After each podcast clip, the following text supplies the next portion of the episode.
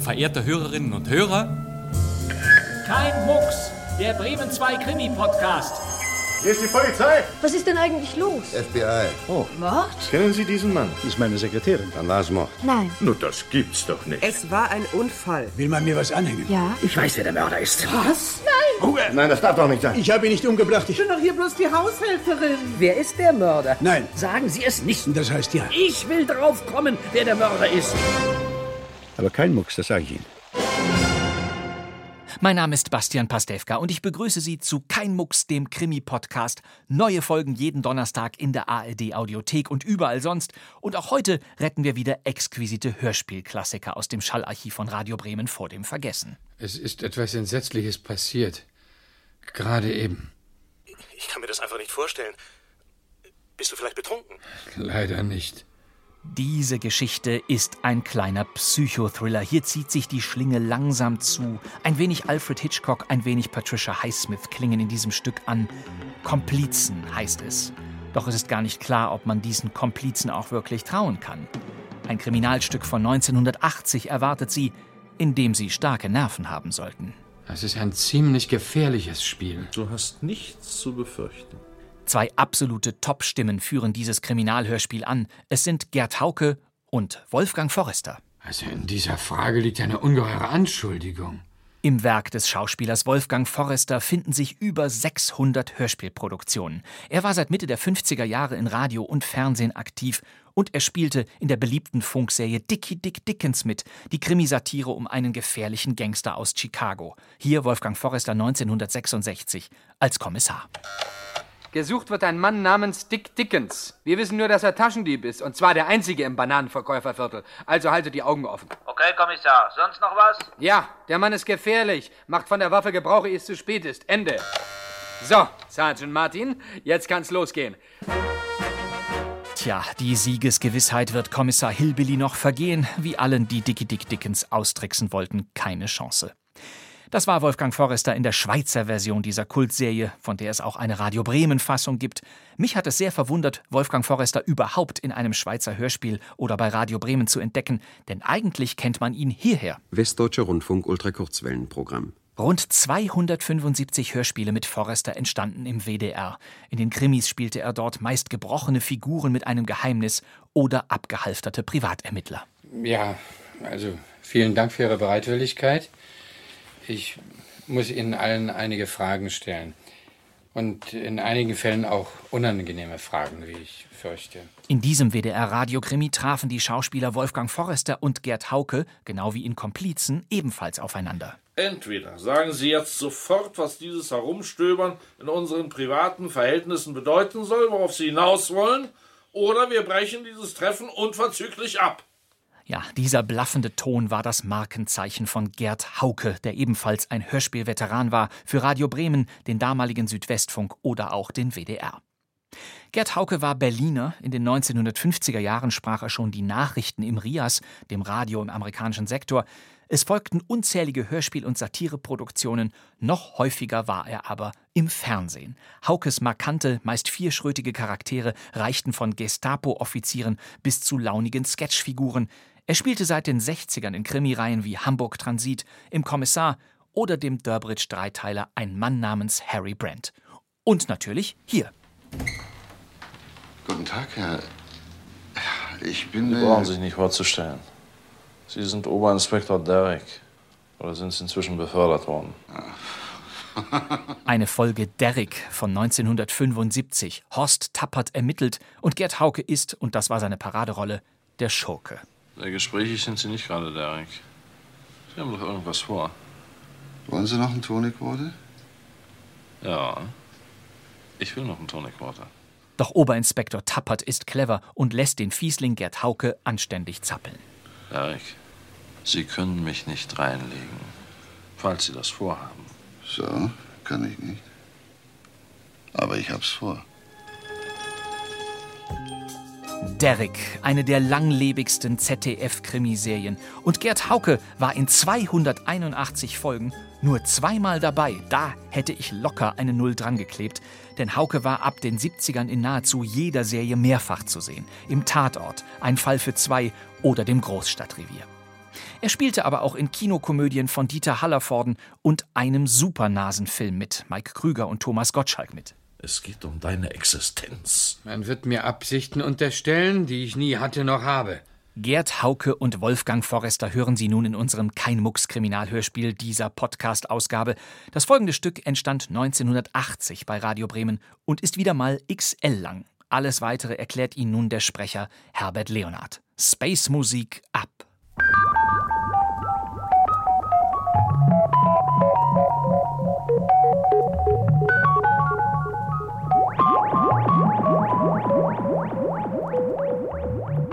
Komplizen.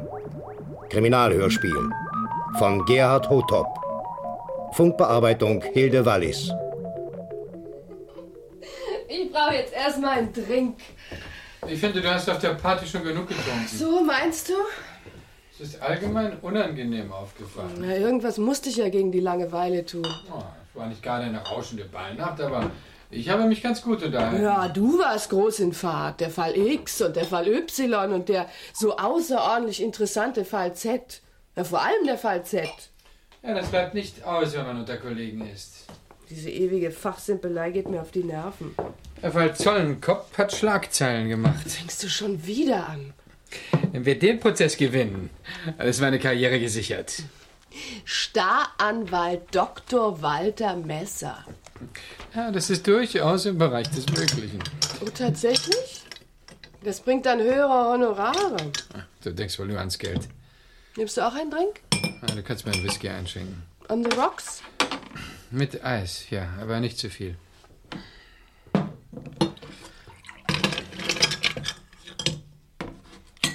So? Ja, das genügt. Danke. Ich dachte schon, du hättest heute deinen abstinenten Tag. Ja, einer musste ja fahren. Soll das ein Vorwurf sein? Nein, nein, nur eine Feststellung. Deine Sachlichkeit hängt mir zum Hals raus. Wie wär's, wenn du das nächste Mal nüchtern bleibst? Von wegen der ausgleichenden Gerechtigkeit. Hm, Das nächste Mal? Hast du dir so gedacht? Ist aber nicht, mein lieber Walter. Ich habe diese Partys endgültig satt. Lauter fachsimpelnde Anwälte und Richter und diese entsetzlich hausbackenden Frauen, die sich nicht aus dem Schatten ihrer Männer heraustrauen. Das sind nun mal unsere Kreise. Deine Kreise. Unsere Sibylle. Nein, mein Lieber. Ich habe meine eigene Crew. Ich nehme an, du sprichst von diesen oberflächlichen Nichtstouren aus dem Snob Club, die mit den Frauen anderer Männer durch die Gegend ziehen, sofern diese genug Geld haben. Das sind Männer von Format, die sich im Gegensatz zu dir auf internationalem Parkett bewegen können. Was soll das heißen? Hm. Nichts gegen deine Manieren. Aber du hast überhaupt keine gesellschaftlichen Talente. Du kannst weder reiten, segeln noch Tennis spielen, von Golf gar nicht erst zu reden. Ich habe andere Ambitionen. Ja, lateinische Gesetzestexte im Original zu lesen. Ich bin nun mal Humanist. Damit kannst du beim Jetset aber nicht brillieren. Sibylle, du bildest dir doch nicht etwa ein, dass du zum Jet-Set gehörst, nur weil du hin und wieder mit deiner Crew irgendwo hinjettest, um mein Geld Ich auszugeben. bilde es mir nicht ein. Ach, komm, ich geh zu Bett und schlaf deinen Rausch aus. Du gehörst allenfalls zur Schickeria, allenfalls. Du hast ja überhaupt keine Ahnung. Für dich bin ich nichts weiter als ein billiges Aushängeschild. Ein teures, Sibylle, ein teures. Du bist gemein. Du verstehst überhaupt nichts von Frauen. So, weil ich nicht ständig hohle Komplimente mache, wie deine Möchtegern Jet-Set-Playboys? Komplimente sind nur das Salz. Darauf kann ich notfalls verzichten. Ich brauche Zärtlichkeit. Viel Zärtlichkeit und Lustgewinn. Ja, ja. Du verstehst es nicht, einer Frau das Gefühl zu geben, eine Frau zu sein. Na komm, mach die nicht lächerlich, Sibylle.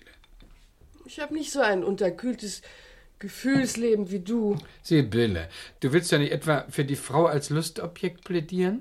In einigen Prozessen wurde gerade das als Diffamierung hingestellt. Ich plädiere nur für mich. Ich lass mich scheiden.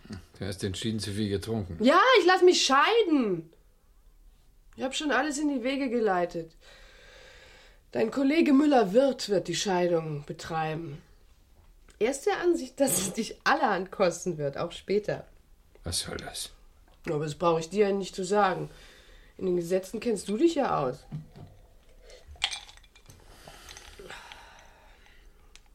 Darauf warst du nicht gefasst, was? Allerdings nicht.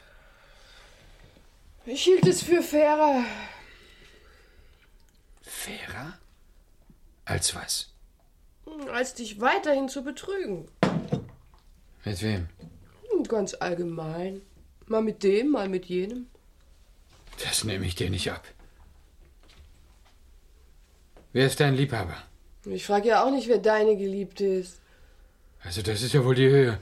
Du betrügst mich und versuchst mir eheliche Untreue zu unterstellen. Ich werde schon noch rausfinden, mit wem du dich vergnügst. Na, nicht, dass es mich sonderlich berührt. Für die Scheidung spielt's ja ohnehin keine Rolle. Aber es interessiert mich doch, wem ich als deine Geschiedene später das Haushaltsgeld schmälere. Denn wer immer dich heiratet, wird sich mit dem Budget begnügen müssen, das nach den monatlichen Überweisungen an mich übrig bleibt. Bist du fertig? Falls du die Absicht hast, mich umzustimmen, vergiss es. Ich habe mir schon ein Apartment gemietet. Morgen beginne ich mit dem Packen, beziehungsweise heute. es ist ja schon nach Mitternacht. Ich schlage vor, wir reden noch mal darüber, wenn du wieder nüchtern bist. Ja, Begreifst du eigentlich überhaupt nichts? Oder willst du nicht begreifen? Ich hab dich jahrelang betrogen, jahrelang. Das ist nicht wahr. Ich kann dir genau belegen, wann, ich wo, mit wem. Hör auf! Verletzte Eitelkeit, was? Du wirst ja wohl nicht so geschmacklos sein und mir mit Moral kommen. Du verteidigst ja sogar Mörder. Man sollte dich windelweich prügeln. Warum tust du's nicht? Ich möchte mich nicht ins Unrecht setzen. Typisch Anwalt. Wäre auch eine hübsche Schlagzeile. Renommierter Anwalt verprügelte Ehefrau. Du träumst doch davon, Schlagzeilen zu machen, oder? Noch ein Wort oder ich vergesse mich. Geh ruhig auf mich los. Dann kann ich dir endlich mal beweisen, wie gut ich in Karate bin. So betrunken wie du bist?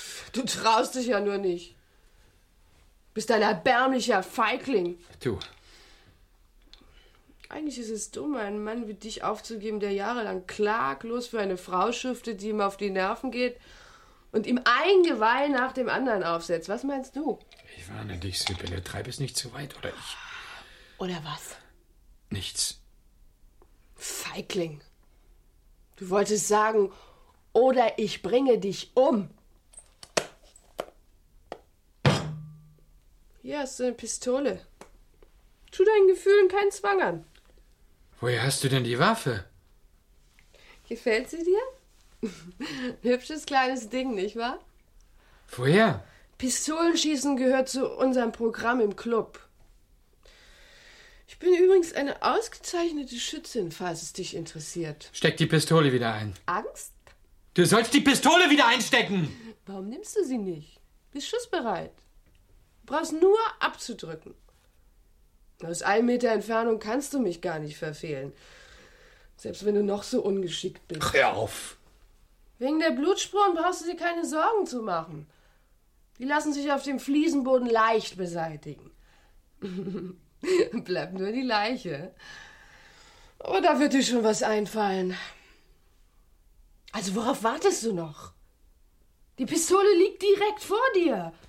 Du brauchst nur die Hand auszustrecken und den Ich spiele dieses makabre Spiel nicht mit. Angst vor der eigenen Courage. Oder etwa Angst vor den Folgen, hä?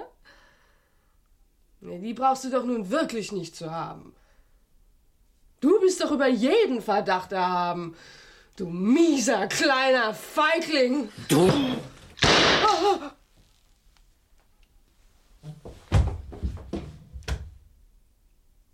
Sibylle! Oh mein Gott. Sibylle.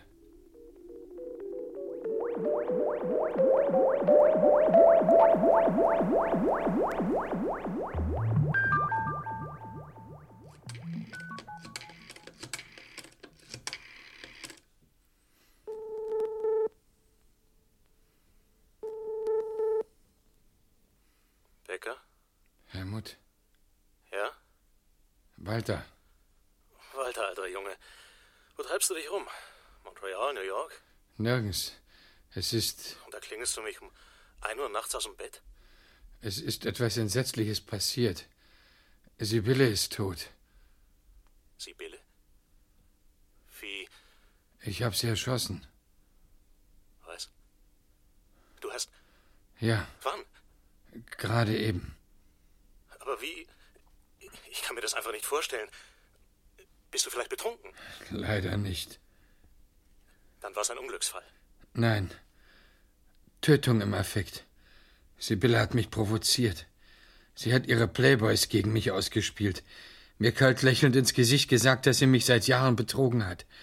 Schließlich hat sie eine Pistole aus der Handtasche genommen und mich aufgefordert, sie zu erschießen. Dich aufgefordert? Ja, so, mit diesem höhnischen Unterton. Das bringst du ja doch nicht. Und da habe ich die Pistole genommen und abgedrückt. Einfach so? Ohne Überlegung. Es war wie ein Zwang. Wo lag die Pistole, bevor du sie. Vor mir. Vor mir, auf der Bar. Eine böse Geschichte.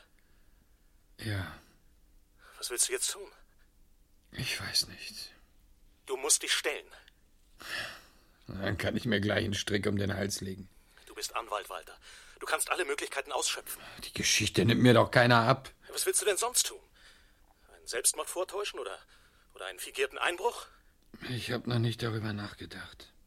Also gut, versuchen wir es. Die Pistole gehörte Sibylle. Stimmt doch. Ja, Sibylles Fingerabdrücke wären also vorhanden. Aus welcher Entfernung hör hast auf, hör auf es hat keinen Sinn.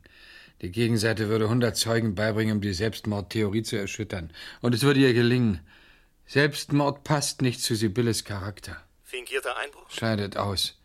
Sowas kann nur ein Profi richtig arrangieren. Mir würde bestimmt ein Fehler unterlaufen. Bleibt nur eins. Ruf die Polizei an. Sofort. Je länger du zögerst, desto leichter kriegen sie dich wegen Mord dran. Mein Schwager Otto Henning wird ohnehin nichts unversucht lassen, um mich ins Zuchthaus zu bringen. Dein Schwager würde dem Gericht sogar das Motiv nennen. Motiv. Ich habe Sibylle in einem Augenblick höchster Erregung erschossen, weil sie mich provoziert hat. Dein Schwager wird behaupten, du hättest Sibylle vorsätzlich erschossen, um eine andere, jüngere Frau zu heiraten. Das ist doch völlig absurd. Sibylle hat mich betrogen. Walter, Ja? man hat dich in letzter Zeit hin und wieder in Begleitung einer jungen Dame gesehen. Also, ich, ich hätte ja wohl noch mit jemandem zusammen essen gehen dürfen. Du sollst mit besagter Dame auch in Frankfurt gewesen sein. Ah, Verstehe. Man wird mir Absichten unterstellen, die ich nie hatte noch habe. Glaub mir, Walter, du hast nur eine Chance, aus der Sache einigermaßen rauszukommen. Stell dich und sag die Wahrheit. Nein, das kann ich nicht.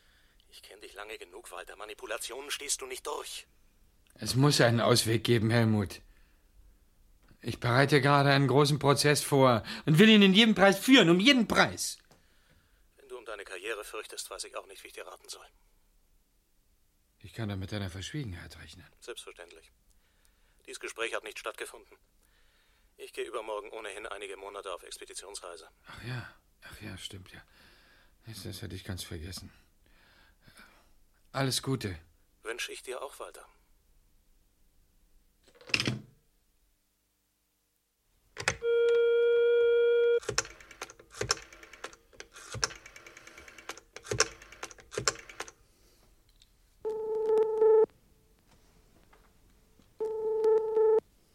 Hallo? Wer ist da? Weber? Hallo, Andreas. Hier ist Walter. Mensch, Walter, altes Haus. Ich wollte dich schon anrufen. Ich sitze nämlich in der Klemme. Übermorgen ist ein Wechsel über 20.000 fällig und ich bin momentan total pleite. Da, da lässt sich sicher was machen. Mensch, Walter, du bist ein Goldjunge. Weißt du, ich habe mich beim Hausbau etwas übernommen. Sowas kostet ja ungeheuerlich und weitaus mehr als veranschlagt. Ja, ja. Ja, sag mal, was kann ich denn für dich tun? Du rufst ja sicherlich nicht ohne Grund zu nachtschlafender Zeit an. Und, äh, Es tut mir leid, wenn ich, Ich dich war noch gar geweckt nicht im habe. Bett. Du kennst mich doch. Ich bin doch eine Nachteule. Bist, bist du allein? Ah, warum? Ich brauche deine Hilfe. Ist was passiert? Na, nun sag schon endlich, was los ist. Ich habe Sibylle erschossen. Wann? Vor ein paar Minuten. Und wo? Zu Hause in der Bar. Sie hat mich bis aufs Blut gereizt und da habe ich. Hast du schon die Polizei verständigt? Nein. Helmut meinte allerdings, ich sollte mich sofort stellen. Ah, Du hast also schon mit Helmut gesprochen. Ja, ich dachte, er wüsste Rat. Schließlich hat er schon manche schwierige Situation gemeistert. Ah, mit Schlangen und Tigern. Kennt doch Helmut. Er denkt, weil du dich im Paragraphendschungel auskennst, wirst du schon irgendwie aus der Sache rauskommen. Ja, so ungefähr. Selbst wenn das Urteil noch so milde ausfiele, deine Karriere wäre zum Teufel. Ausschluss aus der Anwaltskammer und so weiter. Naja, das weißt du ja besser als ich. Du bist also nicht dafür, dass ich zur Polizei gehe. Keinen Fall. Wir werden schon einen Ausweg finden. Ich komme gleich zu dir. Und dann nimm bis dahin nichts. Absolut nichts. Hörst du? Ja. Lass alles wie gewohnt. In puncto Licht und so. Die Jalousien sind unten. Gut. Was ist mit der Außenbeleuchtung? Die habe ich vorhin schon ausgeschaltet. Okay, bis gleich. Bis gleich. Und äh, Kopf hoch.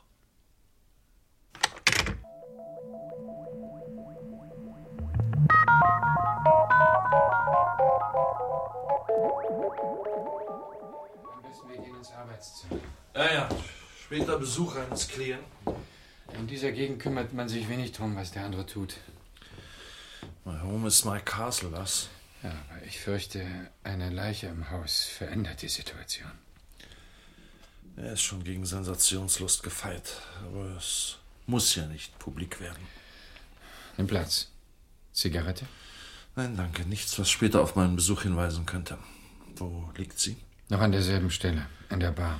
Ich war längere Zeit nicht bei dir, aber wenn ich mich recht entsinne, habt ihr in der Bar diesen äh, wunderbaren Fliesenboden. Ja, Mosaik, italienisch. Das wollte Sibylle damals gerne, weil es keine Flecken gibt, wenn mein Glas umgestoßen wird oder so. Mhm, So ein Boden ist praktisch, man kann alles leicht wieder wegwischen. Damit wäre schon das größte Problem aus der Welt geschafft, die Blutspuren. Du vergisst die Leiche. Ja, die muss natürlich aus dem Haus. Das sagst du so einfach. Man könnte sie auch da lassen und einen Einbruch fingieren. du unterschätzt die Spurensicherung. Da wäre Selbstmord noch glaubhafter. Selbstmord? Bei Sibylle? Das nimmt dir keiner ab. Es passt nicht zu ihr, ich weiß. Aber nach dem Schussbild wäre es möglich. Ich habe Sibylle aus nächster Nähe mit ihrer eigenen Pistole erschossen. Aber warum, um Himmels Willen? Warum denn? Ihr hättet euch doch arrangieren können. Sibylle hat mich provoziert. Sie hat einen Popanz aus mir gemacht. Mich als trottligen, blinden Ehemann hingestellt, der für seine attraktive Frau das Geld verdient, während sie ihm Hörner aufsetzt. Sag mal, wusstest du bis dahin nicht, dass sie dich betrügt? Ich hatte keine Ahnung. Oder wolltest du es nicht wissen? Also fängst du auch noch an. Entschuldige bitte. Sibylle erklärte mir, dass sie sich scheiden lassen wolle. Das wäre doch eine vernünftige Lösung gewesen. Aber wie sie es mir erklärte. Er reizte mich bis zum Wahnsinn. Dann holte sie plötzlich eine Pistole aus ihrer Handtasche und legte sie direkt vor mich hin. Du brauchst nur abzudrücken, sagte sie. Aus einem Meter Entfernung kannst du mich gar nicht verfehlen. Sibylle hat dich aufgefordert, sie zu erschießen? Ja, sie, sie hat mich herausgefordert. Sie wollte sehen, wie weit sie gehen konnte. Aber als sie mich einen miesen, kleinen Feigling nannte, da habe ich abgedrückt. Sie war sofort tot. Die Geschichte nimmt dir keiner ab. Man wird versuchen, dir einen Mord anzuhängen. Du hast eine Freundin. Sibylle hatte Dutzende von Freunden. Sibylle war immer mit einer Clique zusammen. Da flirtet jeder mit jedem, aber wer mit wem ins Bett geht, das findet ein Außenstehender nicht so leicht heraus. Deine Position ist schlecht, Walter. Nicht hoffnungslos, aber schlecht. Das Motiv liegt auf der Hand. Du wolltest Sibylle loswerden, um deine Freundin zu heiraten. Also wer hat das aufgebracht? Niemand, beruhige dich. Ich wollte dir nur demonstrieren, wie leicht aus einem Totschlag vorsätzlicher Mord wird. Aber das ist doch absurd. Ich habe nie die Absicht gehabt, Barbara zu heiraten. Also Barbara heißt sie. Naja, und jetzt? Eine Ehe reicht mir. Was ist mit Barbara? Glaubst du nicht, dass sie davon träumt, deine Frau zu werden? Wir haben nie von Heirat gesprochen. Aber jetzt könntest du's. Nach angemessener Zeit, versteht sich. Ich habe es nicht vor. Aber Barbara wird's wohl erwarten. Du hast ein schönes Haus, verdienst gut. Bist auf dem besten Wege, ganz groß Karriere zu machen. Dafür tut eine Frau schon einiges. Sag mal, worauf willst du hinaus? Ruf Barbara Äh, an. Erzähl ihr, was vorgefallen ist. Das kann ich nicht. Barbara ist deine einzige Rettung. Sie hat ungefähr Sibylles Figur. Ach, du kennst sie. Hab dich neulich mal aus der Ferne mit ihr zusammengesehen. Es war doch wohl Barbara. Ja, ja. Sie hat ungefähr Sibylles Figur. Na wunderbar. Wenn sie Sibylles Kleidung trägt, wird jeder sie für Sibylle halten. Aber nur von weitem. Das genügt für ein Täuschungsmanöver. Weißt du, was Sibylle morgen vorhat? Donnerstags äh, ging sie mal zum Fitnesstraining. Wann? Gleich morgens um 8. Und wo? An diesem neuen Center. Ich weiß nicht, wie die Straße heißt. Du meinst diesen neuen Superladen? Ja, genau. Kenne ich.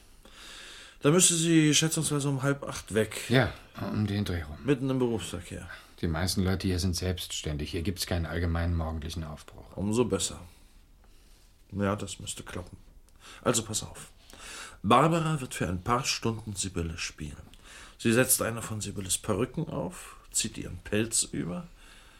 Äh, Was für einen trug Sibylle in letzter Zeit am häufigsten?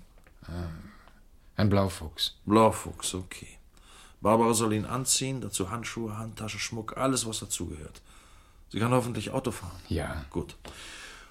Um 7.30 Uhr verlässt sie dein Haus mit Sibylles Wagen und fährt zum Fitnesscenter. Circa 500 Meter davor ist ein Briefkasten. Sie hält, steigt aus und wird in ein Auto gezerrt. Das Auto rast davon. Eine simulierte Entführung. Ja. Mit Lösegeldforderung. Damit es echt aussieht, ja. Und äh, wie soll ich mich verhalten? Du gehst auf die Forderung ein, hebst das Geld ab und kommst zum vereinbarten Treffpunkt.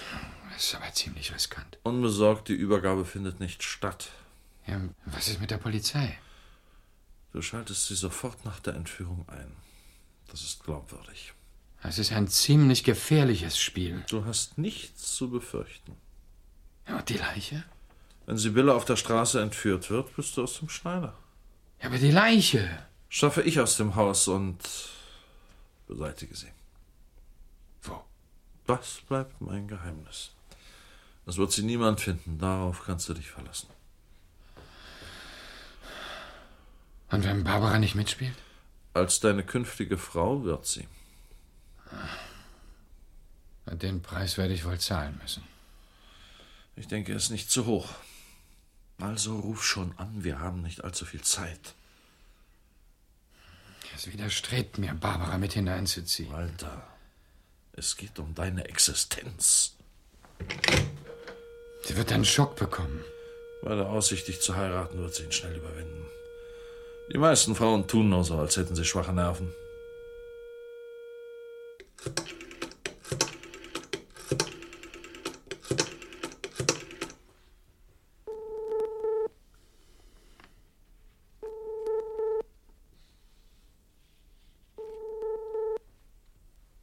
Ja, hallo, Barbara,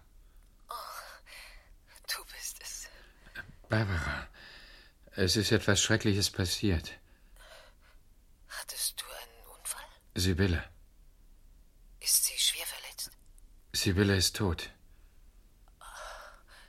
Dann. dann bist du frei. Ich habe sie erschossen. Du hast. Nein. Das glaube ich nicht.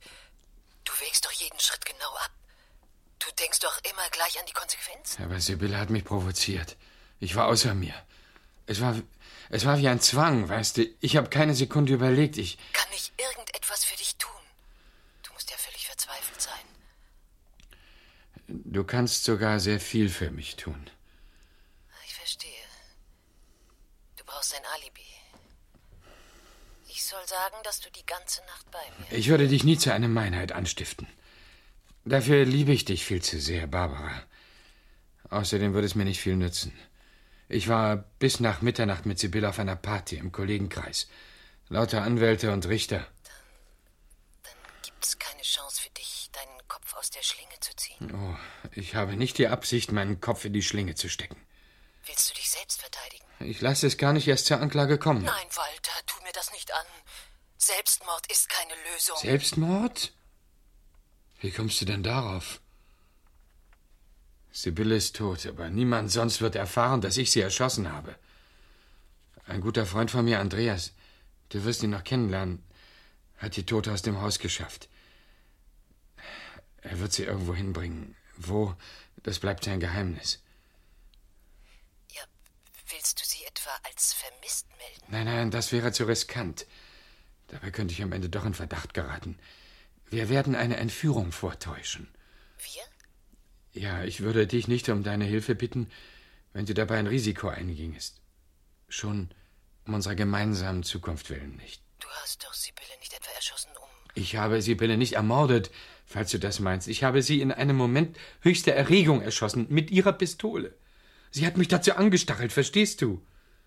Du hast sie ja nie kennengelernt. Sie, die konnte eine unwahrscheinlich aufreizende Art haben, wenn. Es hat keinen Sinn, darüber zu reden. Ich kann die Tat nicht ungeschehen machen, aber ich werde alles daran setzen, um mich der Verurteilung zu entziehen.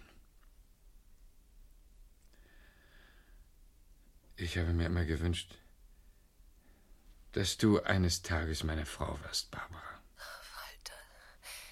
Ich würde dich auf der Stelle heiraten, wenn es möglich wäre. Du wirst dich noch etwas gedulden müssen. Bis die Trauerfrist vorüber ist. Nein, bis sich der Sturm gelegt hat. Was soll ich tun? Du ziehst Sibylles Blaufuchs an. Ist das nicht reichlich auffällig? Nein, es hat schon seine Richtigkeit. Dazu trägst du eine ihrer Zweitfrisuren und eine ihrer verrückten Pelzhüte. Und eben alles übrige: Handtasche, Handschuhe, Papiere, Schmuck. Und wann soll die Entführung stattfinden? Heute früh gegen acht.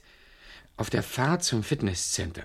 Du hältst 500 Meter vorher bei einem Briefkasten.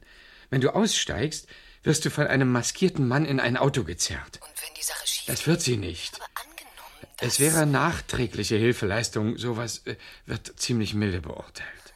Sehr tröstlich. Wann soll ich bei dir sein? Hm.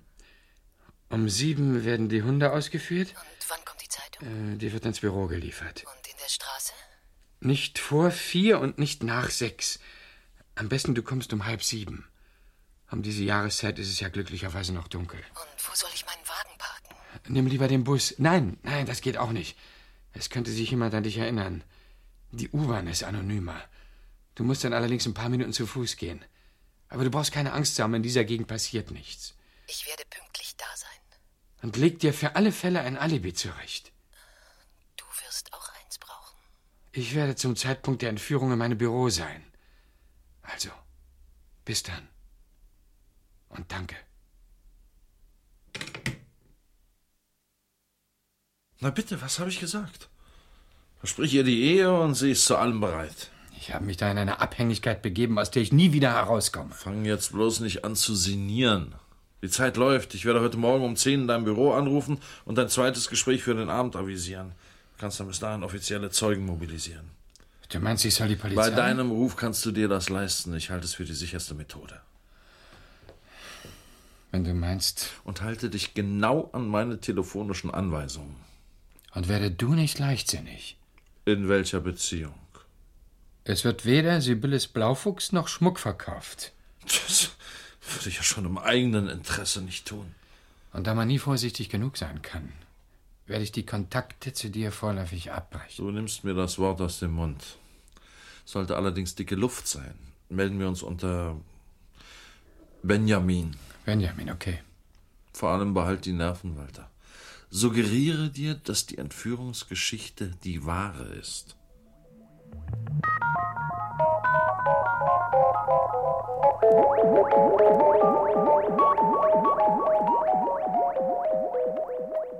Ich würde gern den Fall Sibylle Messer noch mal mit Ihnen durchgehen, Herr Berthold. Ja, die Entführung, die ist jetzt ungefähr ein Vierteljahr her, wenn ich mich nicht täusche. Ich habe die Akte mitgebracht.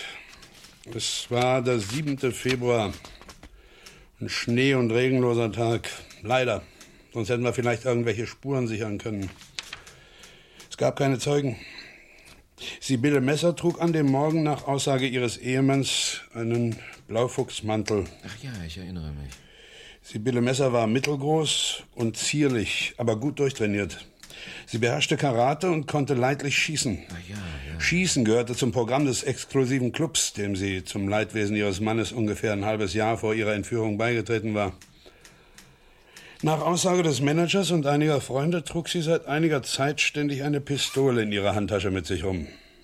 Dr. Messer will angeblich davon nichts gewusst haben. Das ist eigentlich merkwürdig, dass sie sich so widerstandslos entführen ließ. Nun, Profis werden auch mit Karate beherrschenden Damen fertig.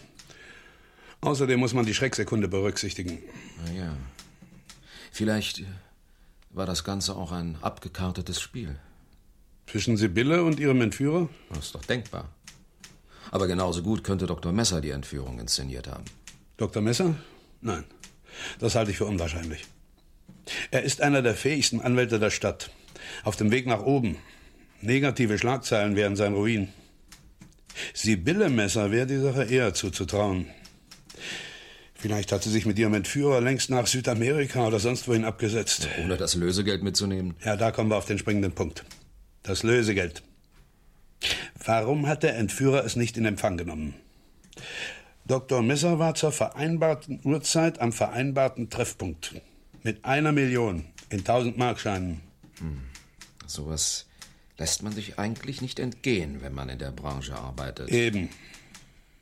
Sie tippen auf einen Außenseiter. Ja. Der Mann ist risikoscheu. Haben Sie das letzte Telefonat des Entführers noch im Kopf? Äh, In groben Zügen. Hm, Ich spiele Ihnen den Mitschnitt noch mal vor. Sie haben die Nummern der Scheine notieren lassen. Das Geld ist für uns wertlos. Wir werden uns mit einer neuen Forderung melden. Sie wird wesentlich höher ausfallen. Wir werden dabei auch die Ansprüche Ihrer Frau berücksichtigen, die sich von Ihnen scheiden lassen will. Der Mann hat sich nie wieder gemeldet. Wusste er, dass die Scheine notiert waren oder vermutete er es nur und wollte auf Nummer sicher gehen? Oder ging es ihm nicht nur ums Geld, sondern nur um die Frau? Das hätte er einfacher haben können. Sibylle Messer gondelte meistens irgendwo in der Weltgeschichte rum. Allein? Ohne ihren Mann. Verstehe. Sie dürfte ihn eine ganz schöne Stange Geld gekostet haben. Das Oh, hat ihn nicht arm gemacht. Obwohl sein Schwager Otto Henning den Verdacht äußerte, Dr. Messer habe seine Frau entführen und ermorden lassen, weil sie ihm zu kostspielig geworden sei. Na und, was halten Sie davon? Eine böswillige Anschuldigung. Im Falle einer Scheidung hätte Dr. Messer ganz schön bluten müssen. Unbestritten hätte ihn eine Scheidung finanziell stark belastet. Aber bei seinen Einkünften hätte er es verkraften können. Auch bei einer Wiederheirat? Hm, Es kommt auf die Ansprüche der zweiten Frau an. Schon eine Kandidatin in Sicht? Bisher nicht. Aber er wird doch sicher eine Freundin haben. Vermutlich, Herr Berthold. Na schön, vermutlich. Hm, Bisher ist sie uns nicht bekannt. Treiben Sie sie auf. Ja, ich werde es versuchen. Noch besser wäre es natürlich, wenn Sie Sibylle Messer ausfindig machen könnten. Tot oder lebendig. Auf eine Leiche bin ich nicht scharf. Ich auch nicht. Vielleicht haben wir hier Glück und es kommt eine Karte aus Südamerika. Mit Gruß und Kuss. Kuss wohl nicht. Eher sowas wie Edge. Da habe ich dich aber ganz schön reingelegt, mein lieber Walter. Na, ich lasse Ihnen die Akte mal da. Vielleicht haben Sie ja einen Geistesblitz.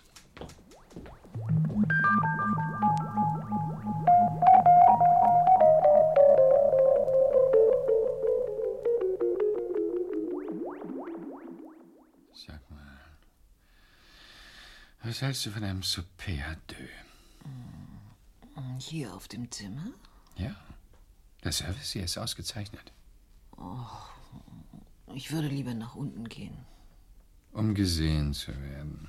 um mit dir gesehen zu werden, Walter. Aber das wäre doch unklug. Ich habe dieses Schattendasein aber satt. Es ist schlimmer als vorher. Ja, ja, du hast ja recht. Musst du denn eigentlich immer noch den verzweifelten Ehemann spielen? Die Sache ist jetzt über ein Vierteljahr her.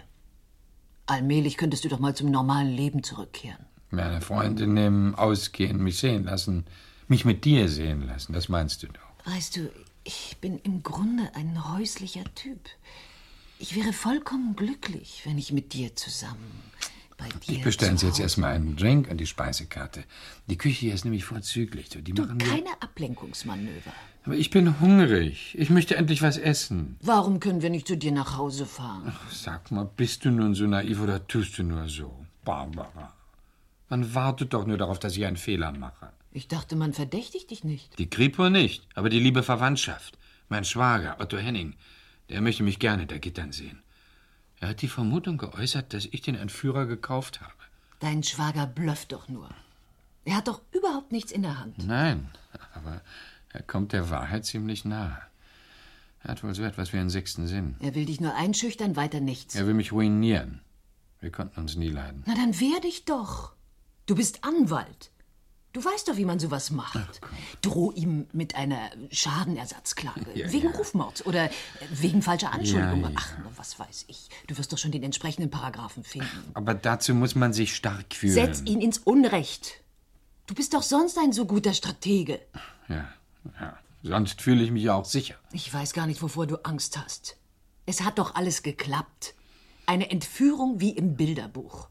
Ich muss es ja wissen. Schließlich war ich ja die Hauptbeteiligte. Während du warm und trocken in deinem Büro gesessen hast. Die Sachen, die du bei der Entführung getragen hast. Ja, hat Andreas an sich genommen. Hoffentlich hat er die Pistole ins Wasser geworfen und dich irgendwo vergraben. Die Pistole liegt wohlverwahrt bei mir. Bist du wahnsinnig? Bei mir liegt sie sicher. Also, mir gefällt das ganz und gar nicht. Hm. Du machst dir viel zu viel Sorgen, Walter. Es wird Zeit, dass du mal ausspannst. Morgen bestelle ich das Hotel für unseren gemeinsamen Sommerurlaub. Ich habe es mir anders überlegt. Wir treffen uns erst unterwegs. Du fährst zwei Tage früher. Muss das sein? Ja, jeder bucht für sich. Ah, vielleicht möchtest du auch noch verschiedene Hotels. Ja, ist keine schlechte Idee. Da spiele ich aber nicht mit. Schade. Ich will dich wenigstens im Urlaub in meiner Nähe haben. Aber überleg dir es nochmal. Wir könnten doch so tun, als ob wir uns zum ersten Mal begegnen und vor aller Augen einen Urlaubsflirt beginnen.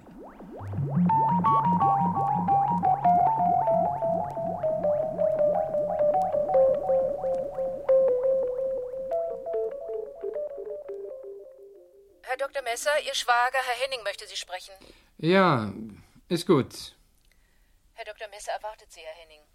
Herr Henning kommt. Ich war bei der. Mach bitte die Tür zu. Nimm Platz. Was kann ich für dich tun? Die Förmlichkeiten kannst du dir schenken.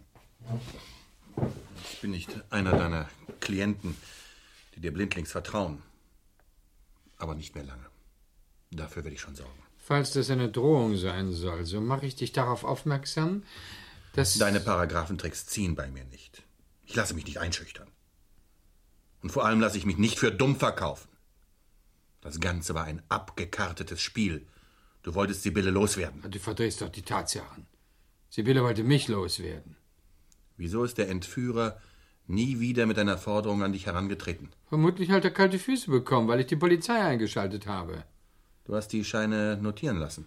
Eine Routinesache der Bank, auf die ich gar keinen Einfluss hatte. So. Merkwürdigerweise funktioniert aber bei anderen die Lösegeldübergabe trotzdem. Es ist nicht meine Schuld, wenn der oder die Entführer schlechte Nerven haben. Ich war mit der Summe am vereinbarten Treffpunkt. Du kannst den Kommissar Aarhus fragen. Hätte mich doch beschatten lassen. Fangen wir weiter vorn an. Woher wusste der Entführer, dass Sibylle an dem Morgen zum Fitnesscenter fuhr? Sie ging regelmäßig donnerstags dorthin. Es war also nicht schwierig, das auszukundschaften. Abgesehen davon äh, kann es ja auch ein Zufall gewesen sein.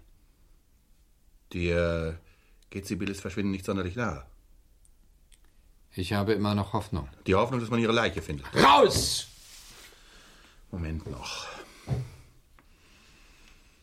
Ich habe gehört, du hast eine Geliebte und wolltest dich scheiden lassen. Du verdrehst schon wieder die Tatsachen. Erstens habe ich keine Geliebte und zweitens wollte Sibylle sich von mir scheiden lassen und mit einem ihrer zahlreichen Liebhaber verschwinden. Sibylle hat zu mir nie ein Wort von Scheidung gesagt. Sie hat es sogar ihrem Entführer erzählt. Man hat dir als nahem Angehörigen das Band doch sicher vorgespielt. Solchen Leuten glaube ich grundsätzlich kein Wort. Aber meinem Kollegen Müller-Wirth wirst du sicher glauben. Er sollte die Scheidung in die Wege leiten. Du kannst ihn anrufen. Jedenfalls wäre eine Scheidung dir teuer zu stehen gekommen. Na und? Glaubst du, das Leben mit Sibylle war billig? Du kennst doch die Extravaganzen deiner Schwester. Wer weiß, ob die Entführung nicht auch eine ihrer verrückten Launen ist. Vielleicht hat sie einen Liebhaber mit einem Hang zur Romantik. Gib dir keine Mühe, Walter. Mich kannst du nicht täuschen. Du wolltest Sibylle loswerden, um eine andere zu heiraten. Und wen, bitte? Das werde ich schon noch herausfinden. Verlass dich drauf.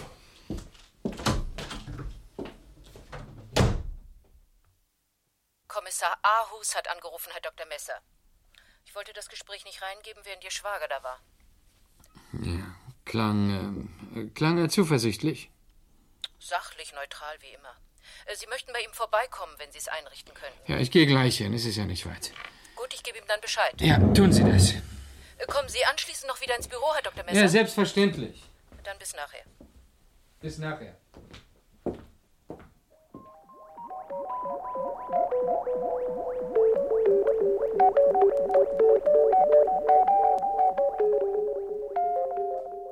Nehmen Sie bitte Platz, Herr Dr. Messer. Danke. Ich wäre auch zu Ihnen ins Büro gekommen, aber ich dachte, es wäre Ihnen vielleicht lieber, wenn Sie. hier- Allerdings, im Büro ist doch immer viel Betrieb. Ich kann Ihnen die Mitteilung machen, Herr Dr. Messer, dass wir endlich eine Spur haben. Das heißt, vermutlich. Gewissheit können letztlich nur Sie uns geben. Spannen Sie mich nicht auf die Folter. Wir konnten das goldene Zigarettenetui Ihrer Frau sicherstellen. Das Zigarettenetui? Ja. Ich dachte. Ich hoffte, dass. Es ist immerhin ein Anfang. Nach diesen vier Monaten, in denen wir überhaupt keinen Erfolg verbuchen konnten, sehen Sie sich das Etui bitte genau an, Herr Dr. Messer. Hm. Ja, auf den ersten Blick könnte es tatsächlich Sibylles Zigarettenetui sein. Aber wenn ich es genauer betrachte. Nein. Das Etui war schon älter. Es sah zwar noch gut aus, aber es hatte doch schon einige feine Schrammen, wie das bei einem Gebrauchsgegenstand ebenso ist. Das Zigarettenetui wurde sehr sorgfältig geputzt. Ja, Sibylle hat ihre Sachen nie Der ge- Verkäufer hat es geputzt. Der verkauft schon heiße Ware mit Fingerabdrücken. Ähm, raucht Ihre Frau Orient? Orient? Äh, Nein. Welche Sorte rauchte Ihre Frau? Schwer zu sagen. Wieso? Sie rauchte immer, was gerade in war. Ach so. Haben Sie Ihrer Frau das Zigarettenetui geschenkt, Herr Dr. Messer? Also, damit wir uns nicht missverstehen. Ich habe Sibylle ein goldenes Zigarettenetui geschenkt, aber nicht dieses. Sind Sie ganz sicher, dass dies nicht das Etui Ihrer Frau ist? Ja, ja. Sibylles Etui ist, äh, es ist zierlicher, ein ausgesprochenes Damenetui. Ich habe es mal auf einer Reise in Italien gekauft. Venedig? Äh, Venedig. Ähm, lassen Sie mich mal nach. Nein, Genua. Tut mir leid, Herr Dr. Messer, dass ich Sie umsonst hierher bemüht habe. Bitte. Ich hatte angenommen, wir wären auf eine heiße Spur gestoßen.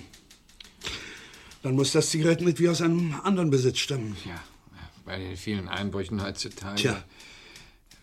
Wurde das Etui denn hier verkauft? Nein, in Frankfurt. Wissen Sie, ich verstehe bis heute nicht, warum der Entführer die zweite Forderung nicht gestellt hat. Ah, Das, äh, das beunruhigt mich. Na, wir wollen nicht gleich das Schlimmste annehmen. Der Entführer hat wohl nicht damit gerechnet, dass Sie uns einschalten würden. Vielleicht ist ihm auch der Boden zu heiß geworden. Der hat sich mit seinem Opfer ins Ausland abgesetzt. Ohne Lösegeld? Ich möchte Ihnen nicht zu nahe treten, Herr Dr. Messer. Aber es wäre durchaus denkbar, dass die Entführung von Ihrer Frau ausgeht. Bitte? Vielleicht wollte sie ungestört mit einem anderen Mann. Dazu hätte sie auch so Gelegenheit gehabt. Sie war ohnehin ständig auf Reisen. Ja, ich bin orientiert. Aber ähm, wir müssen alle Möglichkeiten in Betracht ziehen. Tja, ja. Sibylle hat manchmal verrückte Anfälle, das stimmt. Sie setzt sich gerne in Szene. Aber in diesem Falle hätte sie sich längst gemeldet. Sie hätte auch nie auf die Zahlungen verzichtet, die ihr bei einer Scheidung zustehen würden. Ach, deshalb bin ich auch so besorgt. Wir tun alles, um Ihre Frau zu finden, Herr Dr. Messer.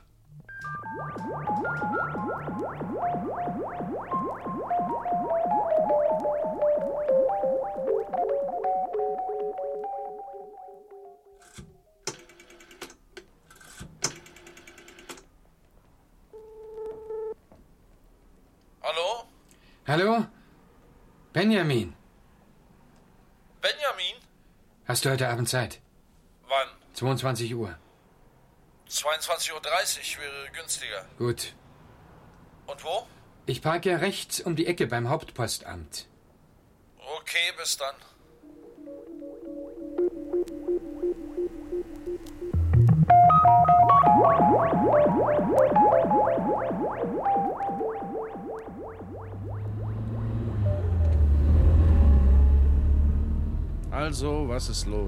Du hast das Zigarettenetui verkauft, Andreas. Also, Nein. Lüg doch nicht. Kommissar Aus hat es mir heute vorgelegt. Diese goldenen Zigarettenetüis, die gleichen sich doch wie ein Ei dem anderen. Es war Sibylles Etui. Ich habe es auf den ersten Blick erkannt. Hast du nicht etwa zugegeben? selbstverständlich nicht.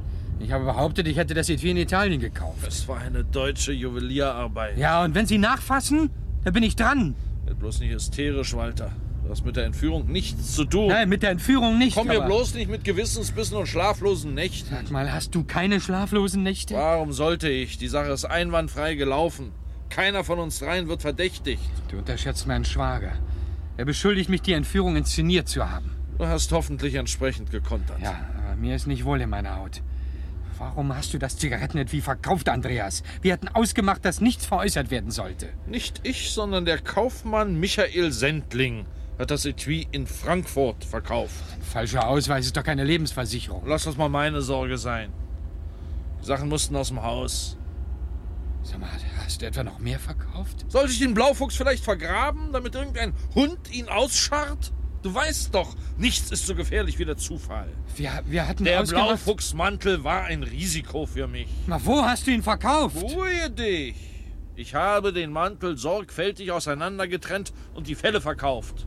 War eine Heidenarbeit. An wen hast du sie verkauft? Ich habe sie an drei verschiedene Abnehmer veräußert. So. Und, und für das Geld hast du dir einen Brillantring zugelegt, was? Es ist doch ein Brillantring da, da in deinem Finger. Oder es ist ein Saphir. Frag doch nicht so hinterhältig. Es ist der Brillant aus der Brosche, wenn du es genau wissen willst. Ich habe ihn rausgebrochen und als Ring fassen lassen. Wäre es dir vielleicht lieber gewesen, wenn man die Brosche irgendwo findet und zu schnüffeln beginnt? Du hast dich nicht an die Abmachung gehalten. Jetzt sei doch mal vernünftig, Walter. Ich konnte nicht voraussehen, dass Barbaras Kostümierung für mich so eine große Belastung sein würde. Wichtig ist doch, dass man keine Spur gefunden hat und auch keine finden wird. Und das Zigarettenetui? Eine kleine Panne, ja. Aber da du geleugnet hast, dass es Sibylle gehörte, ist doch alles okay. Ich hätte damals doch gleich zur Polizei gehen sollen. Kannst ja immer noch gehen. Soll ich vielleicht Barbara und dich mit reinreißen? Wirklich human gedacht. Also, was soll's. Freu dich, dass alles glatt gelaufen ist. Heirate Barbara und... Das kann ich nicht! Die Polizei geht von der Annahme aus, dass Sibylle noch lebt. Aber was willst du mehr? Ich kann Barbara nicht heiraten, solange Sibylle nicht für tot erklärt wurde. Das Gericht wird der Ansicht der Polizei folgen. Das ist schon ein Trauschein. Kompliziert nur die Rechtslage, schafft Ansprüche. Warum ziehst du nicht einfach so mit Barbara zusammen? Barbara hat es sich in den Kopf gesetzt, meine Frau zu werden. Und ich habe es ihr versprochen. Du warst sogar Zeuge. Damals befandst du dich in einer Notlage. Barbara hat mich doch in der Hand, vergiss das nicht. Und dich auch. Sie steckt selbst ziemlich tief mit drin. Für sie würde das Urteil milder ausfallen. Barbara wird nichts verraten. Die hat nur ein Ziel, die Frau des berühmten Anwalts zu werden. Die einzige Gefahr sind deine schwachen Nerven. Solltest mal ausspannen. Die Reise ist schon gebucht. Mit Barbara? Überflüssige Frage. Ich sitze zwar nicht im Gefängnis, aber von Freiheit kann trotzdem nicht die Rede sein. Dann werd mal nicht theatralisch. Wo ist die Leiche? Sie ist nicht aufgetaucht und sie wird nicht auftauchen. Ich will wissen, In meinem und deinem Interesse werde ich es nicht sagen. Es war so abgemacht. Es war so abgemacht, dass ich nichts sage. Du hast dich ja sonst auch nicht an die Abmachung gehalten. Sei doch nicht so stur. Es war notwendig. Ach, lass uns doch nicht streiten, Walter. Du weißt aus deiner Praxis, wie gefährlich Streit in solchem Fall werden kann. Du hast recht. Trotzdem möchte ich gerne wissen, wo Sibylle... Das ist und bleibt mein Geheimnis. Niemand wird es je erfahren. Hörst du? Niemand!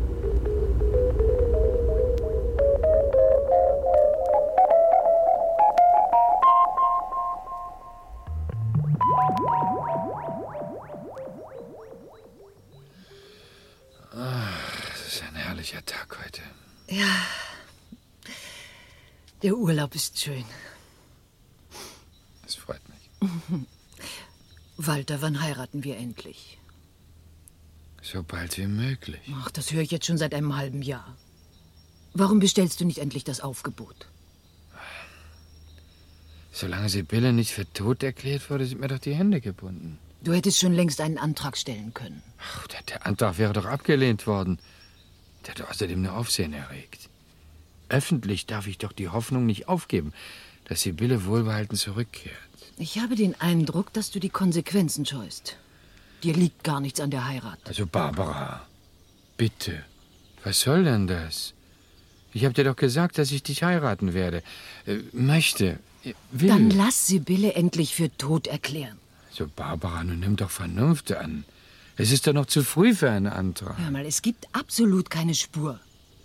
Daraus kann man doch nur schließen, dass der Entführer sein Opfer umgebracht hat. Andreas hat damals nach der absichtlich missglückten Lösegeldübergabe leider eine m, etwas undurchsichtige Erklärung am Telefon abgegeben. Die Kripo ist der Ansicht, dass Sibylle durchaus noch am Leben sein kann. Wahrscheinlich hat Andreas das absichtlich getan. Ach. Vielleicht habt ihr das auch zusammen ausgeheckt. Also bitte. Ich kann mir das lebhaft vorstellen. Versprich ihr die Ehe und sie wird schon spuren. Barbara, was ist denn in dich gefahren? Ich traue Andreas nicht. Ohne Andreas säße ich längst hinter Gittern. Ach, du tust gerade so, als hätte Andreas dir einen Freundschaftsdienst Ja, das hat erwiesen. er auch, genau wie du. Ich, ich habe es aus Liebe getan. Andreas wurde dafür bezahlt. Ich habe Andreas lediglich aus der Klemme geholfen, weil er ein wechselfällig war.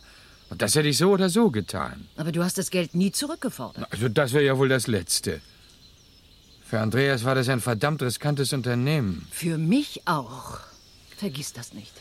Ja, ich weiß. Ich bin dir auch außerordentlich dankbar. Ich wollte es dir eigentlich nicht sagen, um dir nicht den Urlaub zu verderben, aber Erzähl schon. die Kripo war bei mir. Wann? Einen Tag, nachdem man dir das Zigarettenetui vorgelegt hat. Und ich dachte, sie wüssten nichts von dir. Irgendjemand muss ihnen gesteckt haben, dass ich deine Freundin bin. Also Andreas bestimmt nicht, falls du das meinst. Der hängt viel tiefer drin als du. Möglich, dass mein lieber Schwager einen Detektiv auf uns angesetzt hat. Vielleicht haben sie es aber auch so rausgefunden. Ja, wahrscheinlich. Und was wollen sie von dir? Nur ein paar Routinefragen. Seit wann ich dich kenne, ob ich Sibylle kannte. Und so ganz nebenbei, wo ich am 7. Februar gewesen sei. Und? Nun, Donnerstag habe ich, wie du weißt, immer Bridge-Training. Als Zeugin habe ich Frau von Friedersheim genannt. Sie ist völlig arglos. Schon ziemlich alt und hat überhaupt kein Zeitgedächtnis. Wenn man die Pistole bei dir gefunden hätte, wäre das Spiel aus gewesen. Ich habe Sibylle ja nicht erschossen. Wenn du mich anzeigen willst, bitte. Aber komm, es war doch nicht gegen dich gemünzt, Walter. Ich dachte an Andreas. Andreas hat mit Sibylles Tod nichts zu tun. Aber er ist der Entführer. Und es wird ihm wohl kaum jemand glauben, dass er eine Tote entführt hat. Barbara. Aber du spielst doch nicht etwa mit dem Gedanken, Andreas einen nicht begangenen Mord in die Schuhe zu schieben. Das dulde ich nicht. Arno, sei doch nicht so spießig. Andreas hat einen Denkzettel verdient. Er hat sich nicht an die Vereinbarung gehalten.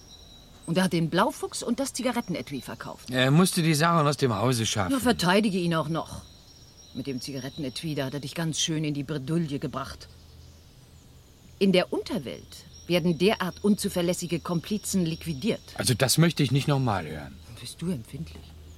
Außerdem habe ich geleugnet, dass das Zigarettenetui Sibylle gehört. Ach, bist ein Feigling. Ach, wäre es dir lieber gewesen, wenn man die Spur bis zu Andreas verfolgt hätte? Zumindest hätte man die Suche intensiviert und wäre endlich von der Theorie abgekommen, dass Sibylle noch lebt. Anscheinend kannst du es gar nicht abwarten, dass Sibylles Leiche auftaucht. Ich weiß, wo sie liegt. Das könntest du nur von Andreas wissen. Und Andreas würde es dir nie sagen. Er hat es nicht einmal mir verraten. Ich bin allein drauf gekommen. Wann?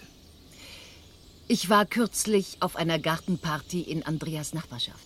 Das hast du mir gar nicht erzählt. Na, Ich werde ja wohl auch mal ohne dich ausgehen dürfen. War Andreas auch da? Nein. Das Haus, in dem die Party stattfand, liegt in der Parallelstraße. Die Gärten, die grenzen hinten aneinander. Kennst du Andreas Grundstück? Nein. Er hat erst kürzlich gebaut. Das Haus war gerade fertig. Also, ja, die Gegend da, die ist noch ziemlich ländlich. Wusstest du, dass Andreas einen Tümpel in seinem Garten hat? um Gottes Willen. Du meinst da nicht etwa? Er hat Bambus gepflanzt und äh, dieses hohe Riedgras. Hm, Sehr romantisch. Ein idealer Ruheplatz. Nein, nein, nein, nein, das glaube ich nicht. Andreas würde nie ein so hohes Risiko eingehen. Stell dir doch vor, der Tümpel trocknet aus. Wollen wir wetten, dass Andreas die Leiche im Tümpel versenkt hat? Das ist mir zu makaber. Na, dann frag doch mal Andreas wenigstens, ob er das. Nein, Überleg doch mal. Er hatte nicht viel Zeit, als er dir das Angebot machte, die Leiche aus dem Hause zu schaffen. Barbara, Barbara, bitte, rühr nicht daran. Wir können nur glücklich werden, wenn wir das alles vergessen. Wir können erst glücklich werden, wenn Sibylle für tot erklärt wurde. Ich will die volle gesellschaftliche Anerkennung als deine Die Frau. wirst du auch bekommen. Du musst nur etwas Geduld haben. Geduld, Geduld. Wo ist die Pistole? Bei mir zu Hause. Ich möchte sie wiederhaben. Gleich, gleich, wenn wir aus dem Urlaub zurück sind. Bei mir ist sie besser aufgehoben. Es war gegen die Abmachung, dass du sie behalten hast. Ein Glück, dass ich nicht so denke wie du. In welcher Beziehung? Hast du vorhin nicht gesagt, dass man unzuverlässige Komplizen liquidiert? Walter. Keine Angst, Barbara. Ich liebe dich. Das war nur ein Scherz.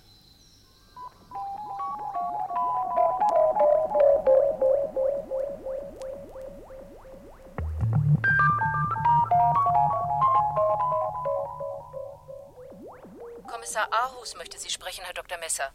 Äh, ja, lassen Sie ihn reinkommen. Er kommt. Guten Tag, Herr Dr. Messer. Guten Tag, Herr Kommissar. Bitte nehmen Sie Platz. Danke.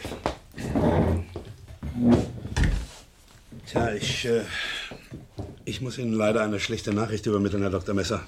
Ja? Ihre Frau ist tot. Oh mein Gott. Wir haben die Leiche in einem Tümpel gefunden.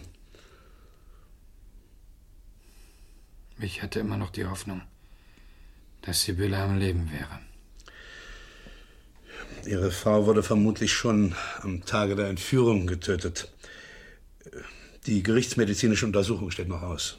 Warum nur? Warum? Ich war doch bereit zu zahlen. Herr Dr. Messer, kennen Sie den Kaufmann Andreas Weber? Andreas Weber, ja. Ist ein guter Freund von mir. Wir haben ihn verhaftet. Andreas? Ja. Wir haben die Leiche in einem Tümpel auf seinem Grundstück gefunden. Waren Sie mal dort? Nein. Er hat ja erst kürzlich gebaut. Ich war zur Einweihung eingeladen, aber wegen der Entführung bin Können ich. Sie sich denken, aus welchem Grund Andreas Weber Ihre Frau entführt und getötet hat? Also in dieser Frage liegt eine ungeheure Anschuldigung. Ich halte Andreas nicht für fähig, eine solche Tat zu begehen. Jemand muss seine Abwesenheit ausgenutzt haben. Andreas Weber hat bereits ein Geständnis abgelegt, Herr Dr. Messer. Was hat er? Er hat ein Geständnis abgelegt. Allerdings behauptet er, Ihre Frau sei zum Zeitpunkt der Entführung schon tot gewesen. Ma- Man entführt doch keine Tote. Das haben wir uns auch gesagt. Bisher steht lediglich fest, dass Ihre Frau erschossen und dann in besagtem Teich oder Tümpel versenkt wurde. Die Leiche war sorgfältig beschwert und wäre vermutlich nie aufgetaucht. Wir haben die Entdeckung einem anonymen Hinweis zu verdanken. Also für mich ergibt das Ganze gar keinen Sinn. Warum sollte Andreas. Ja, vielleicht hat er sich mit dem Haus übernommen und brauchte Geld. Das hätte er sich auch auf legale Weise beschaffen können. Vielleicht wollte er Ihnen mit der Entführung einen Freundschaftsdienst erweisen. Ich verstehe nicht. Herr Dr. Messer, wissen Sie, dass Andreas Weber Sie schwer belastet? Mich? Ja. Er behauptet, Ihre Frau sei bereits tot gewesen, als. Ja, ja, Sie sagten es schon. Tot am Steuer Ihres Wagens auf dem Weg zum Fitnesscenter. Wir haben ihm das auch nicht abgenommen. Aber ich muss Sie trotzdem von der Anschuldigung in Kenntnis setzen. Anschuldigung? Andreas Weber behauptet, Sie hätten Ihre Frau erschossen und er hätte lediglich. Also Was Besseres fiel ihm wohl nicht ein. Anscheinend nicht. Und was halten Sie von dieser absurden Behauptung, Herr Kommissar? Nichts, eine völlig unglaubwürdige Geschichte. Allerdings. Das tut mir leid, Herr Dr. Messer, aber ich muss Sie bitten, mitzukommen. Ja, ja, sicher. Um Ihre Frau zu identifizieren.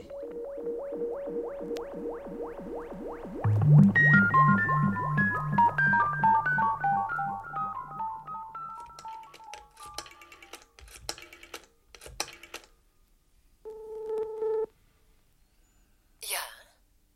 Hallo? Kannst du heute Abend zu mir kommen, Barbara? Zu dir nach Haus? Ja, ganz offiziell. Oh, Walter. Das ist das erste Mal, dass du mich zu dir einlädst. Ich freue mich schrecklich. Hm. Und vergiss nicht, dass du mir etwas mitbringen wolltest. Ich denk dran. Bis heute Abend.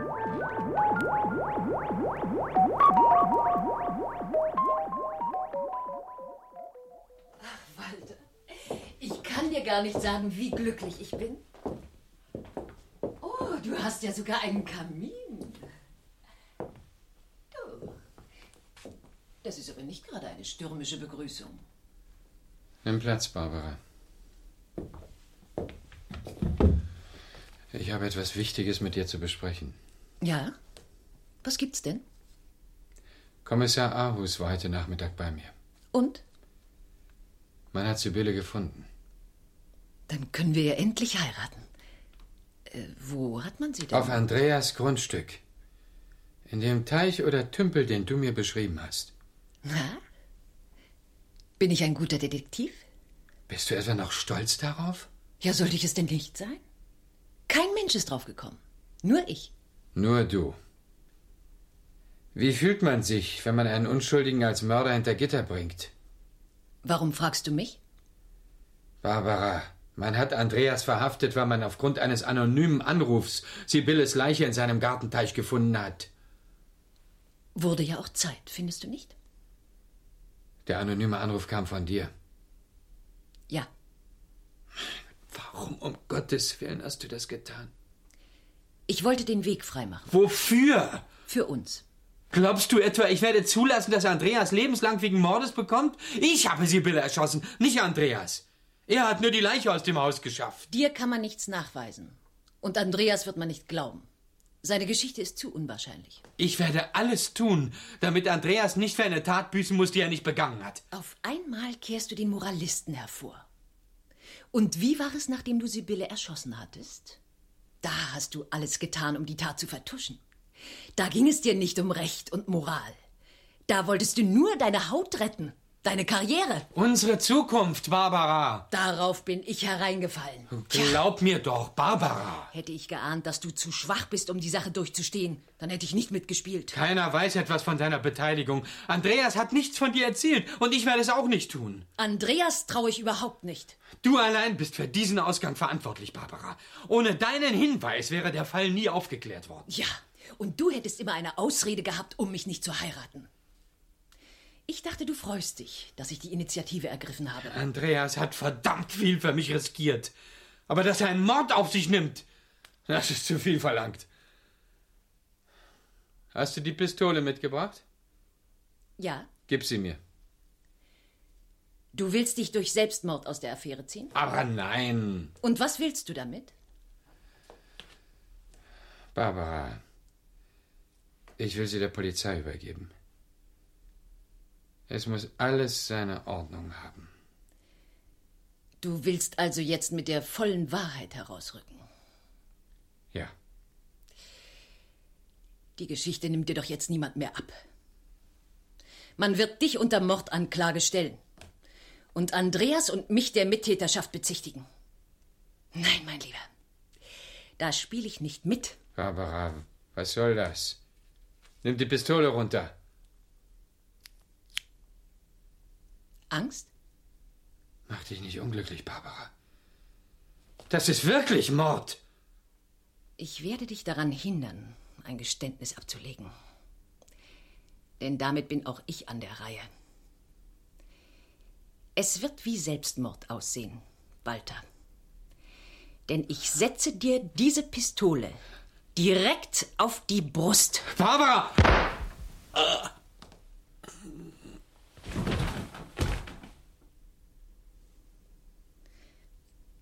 Jetzt hat alles seine Ordnung.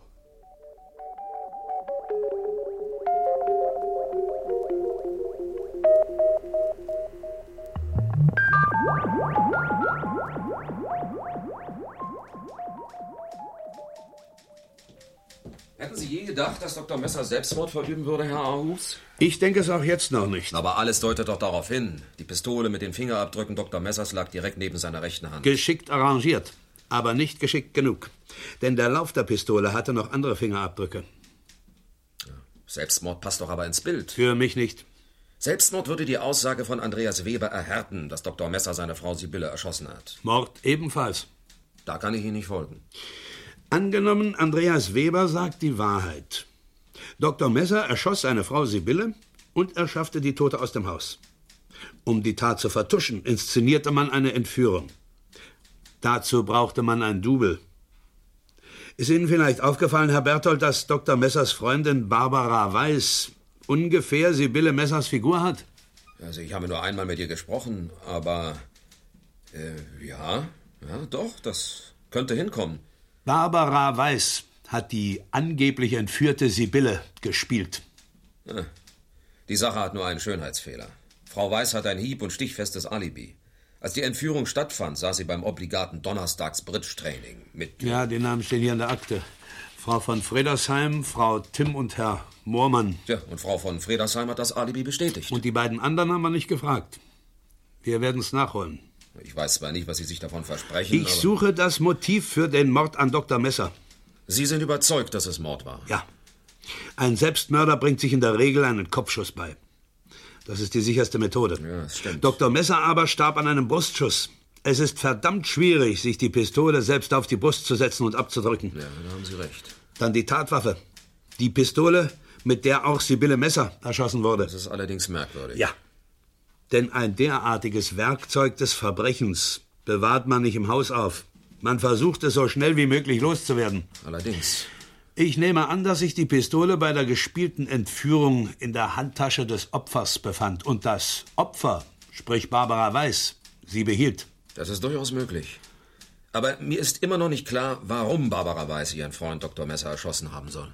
Ich nehme an, dass Dr. Messer sich stellen wollte, um den Mordverdacht nicht auf Andreas Weber setzen zu lassen. Und sie war wohl dagegen. Wir werden es schon herausfinden. Wo setzen wir zuerst an? Erstmal werden wir das alte Alibi nochmal überprüfen. Und dann werden wir feststellen, wo Barbara Weiß sich vorgestern Abend aufhielt, als Dr. Messer starb. Und wir müssen wissen, von wem die Fingerabdrücke auf dem Lauf der Pistole stammen.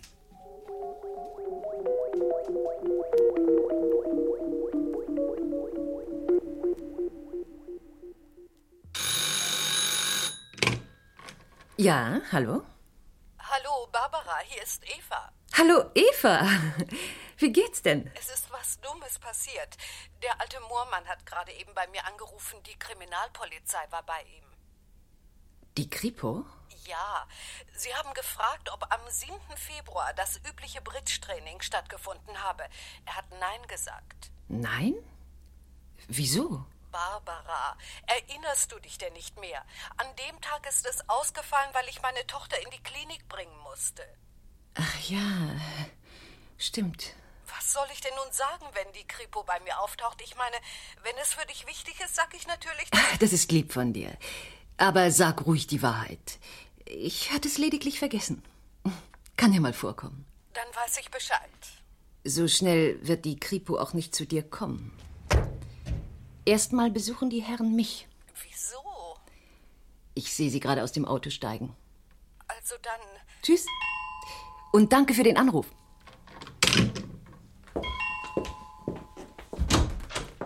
Guten Tag, meine Herren. Bitte, kommen Sie herein. Guten Tag, Frau Weiß. Guten Tag. Bitte nehmen Sie doch Platz. Nein, danke, das dauert nicht lange. Wir haben nur ein paar Fragen. Ja, ja, ich weiß schon. Es geht um ein Alibi. Eine der Bridge-Partnerinnen, Eva Timm, hat mich gerade angerufen und mir erzählt, dass Sie bei Herrn Moormann gewesen sind. Herr Moormann war sich ganz sicher, dass Sie am 7. Februar nicht zusammengekommen sind. Im Gegensatz zu Frau von Fredersheim. Nun, äh, Frau von Friedersheim und ich haben uns geirrt. Damit ist Ihr Alibi für den 7. Februar hinfällig. Und die Aussage von Andreas Weber gewinnt an Glaubhaftigkeit. Welche Aussage? Dass Sie, Frau Weiß, bei der vorgetäuschten Entführung Sibylle Messer spielten. Ich werde dazu nichts sagen. Es geht um Beteiligung in einem Mordfall, Frau Weiß. Mord? Es war allenfalls Totschlag. Woher wissen Sie das? Äh, Dr. Messer, mit dem ich seinerzeit befreundet war, der hat es mir erzählt. Sie wussten, dass Dr. Messer seine Frau erschossen hat. Ja. Aber ich habe nichts damit zu tun. Ich habe Sibylle Messer nie gesehen. Weder tot noch lebendig. Von wem stammte die Idee der vorgetäuschten Entführung? Fragen Sie Andreas Weber. Wir möchten gern Ihre Version hören, Frau Weiß. Seine kennen wir schon. Ich habe nichts dazu zu sagen. Na, überlegen Sie sich's. Sie werden sich wegen Begünstigung verantworten müssen. Ja, noch eine andere Frage. Waren Sie jemals in der Wohnung von Dr. Messer? Nein, Auch nicht nach dem Tode von Sibylle Messer. nein. Frau Weiß, wann haben Sie Dr. Messer zuletzt gesehen? Das, das kann ich auf den Tag nicht genau sagen. Wir haben uns vor ungefähr einem Monat zerstritten. Dr. Messer wurde vorgestern Abend in seinem Haus erschossen. Ich denke, er hat Selbstmord begangen. Woher wissen Sie das? Äh, Man hat es mir erzählt. Es sollte der Anschein erweckt werden, als ob er Selbstmord begangen hätte. Aber ähm, wir haben Fingerabdrücke, auch auf der Waffe gefunden, die nicht von Dr. Messer stammen. Sie haben die Spuren nicht sorgfältig genug beseitigt, Frau Weiß. Was soll das heißen? Frau Weiß, ich muss Sie bitten, uns zu folgen. Sie stehen in dringendem Verdacht, Dr. Messer erschossen zu haben.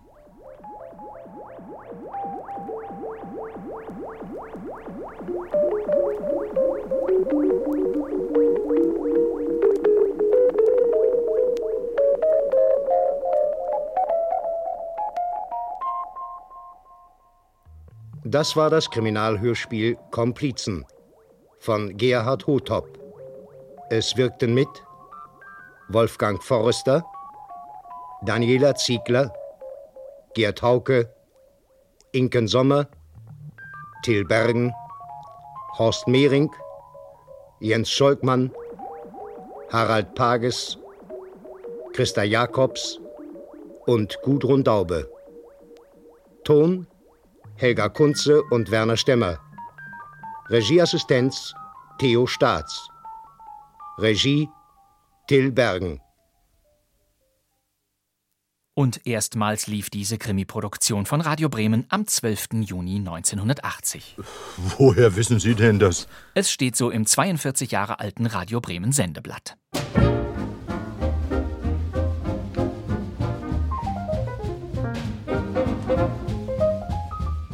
Das war kein Mucks, Ihr Lieblingskrimi-Podcast mit Hörspielperlen. Immer donnerstags gibt es neue Folgen. Diese dritte Staffel wird für Sie weiterhin wöchentlich aufgefüllt in der ARD-Audiothek, auf bremen2.de und überall sonst. Äh, Großartig!